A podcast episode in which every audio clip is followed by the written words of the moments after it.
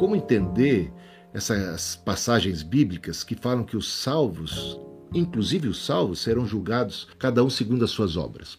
Como é que a gente entende passagens bíblicas nesse sentido? A salvação não é pela graça? Então, como entender esses textos bíblicos que falam de que cada salvo será julgado segundo as suas obras, segundo o bem ou mal que praticou? Gente, a salvação é pela graça.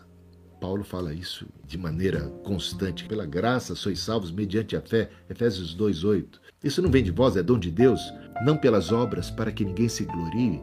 Aí entra o versículo 10, porque somos feituras suas, criados em Cristo Jesus, para as boas obras que Deus preparou de antemão para que andássemos nelas. Não pelas obras, mas para as obras.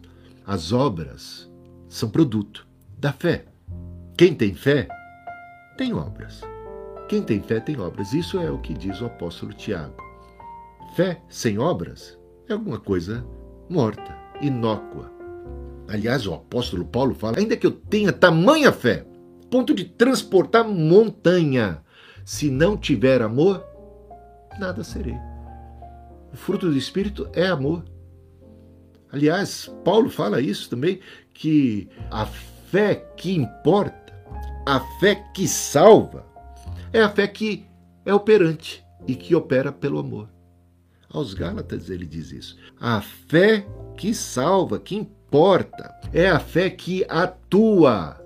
É uma fé frutífera, que atua, que opera pelo amor. E a gente vai lá naquela passagem onde Jesus diz: Eu sou a videira verdadeira e vocês são os ramos. E vocês só são ramos por causa da graça. Vocês só são ramos porque Cristo, em sua graça, transportou vocês do império das trevas e os, e os colocou no reino do Filho do seu amor, nessa videira. Vocês estão em Cristo. Em Cristo. Pela graça, pela fé vocês foram colocados em Cristo. Não porque você merecesse, não por obras de justiça praticadas por nós, mas pela sua graça. Ele nos salvou pelo lavar regenerador e purificador do Espírito Santo que foi derramado sobre nós abundantemente. E o amor de Deus é derramado nos nossos corações pelo Espírito Santo que ele nos outorgou. Tá? Sem, sem Deus nada podemos fazer. Jesus disse: sem mim nada, absolutamente nada podeis fazer. Nada podeis fazer. Então, tudo é pelo Espírito Santo. Agora, se você recebe talentos da graça, que são graça, e você não produz os devidos frutos, se você é um ramo que está na videira e não produz fruto, qual é o seu destino? Olha o risco que está correndo de ser cortado e lançado fora. Sem santificação, ninguém verá o Senhor.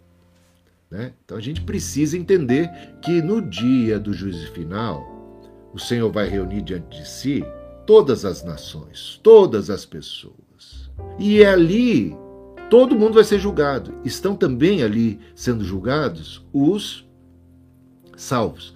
Mas lembre-se bem: nenhuma condenação há para os que estão em Cristo Jesus. E quem está em Cristo tem nova vida. Quem está em Cristo é uma nova criatura, as coisas velhas já passaram. E dá o devido fruto, né? Fruto do Espírito. Está em Cristo. Produz o fruto do Espírito, isso quase que naturalmente. Nenhuma condenação há. Mas eles estão diante do tribunal de Deus, do grande trono branco. Eles estão diante do juízo final, diante do Senhor, mas eles não têm o que temer. E lá ele, eles começam a ouvir que o Senhor está julgando a cada um conforme os seus atos. Ah, apartai-vos de mim, malditos, porque eu tive fome e não me desse de comer, tive sede e não me desse de beber, e tal, tal, tal, tal. E depois o Senhor se volta para eles, os salvos, e diz: Vinde a mim, benditos do meu Pai, porque eu tive fome e me desse de comer. Eu tive sede e me desse de beber. Eu estava nu e me vestisse. Vocês foram me visitar. Vocês agiram como o bom samaritano. Vocês produziram frutos dignos de arrependimento. Vocês andaram comigo e vocês deram sinais de que realmente me conheciam. Não é? É, vai acontecer isso. E, e, muitos vão ficar até surpresos. Mas, Senhor, quando é que a gente fez isso? A gente nem, nem lembra. Ah, quando fizesses a um desses meus pequeninos, a mim me fizesse. No dia do juízo final. Então, todos serão julgados, conforme o bem ou o mal tiverem feito. Nenhuma condenação é para os que estão em Cristo Jesus. E eles vão receber galardão. Tá bom? Vão receber galardão de acordo com o seu desempenhar, né? de acordo com a medida da graça que receberam, com os dons e as oportunidades que receberam. Como é que eles lidaram com os talentos recebidos? Tem gente que recebe mais talento, tem gente que recebe menos talento. O Senhor há de julgar com justiça cada um, tá bom?